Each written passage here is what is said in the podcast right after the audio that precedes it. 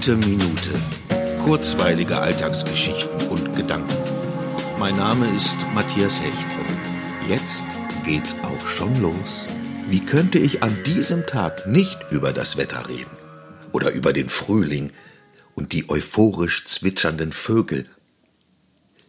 Die idyllische Ruhrgebietskleingartenromantik die zaghaft, fast schüchtern ihren Saisonangrillgeruch über den angrenzenden Radweg verbreitet.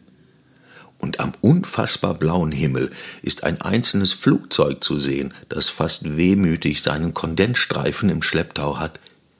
Und die wenigen spaziergehenden Familien und Hundehalter wirken wie demütig genießende Gäste einer aufblühenden Natur, die wohl selbst gerade nicht glauben kann, dass sie so in Ruhe gelassen wird, ich strample nicht auf meinem Rad, ich rolle, tief einatmend durch eine Welt, die gerade dabei ist, wie jedes Jahr und doch anders, sich neu zu erfinden.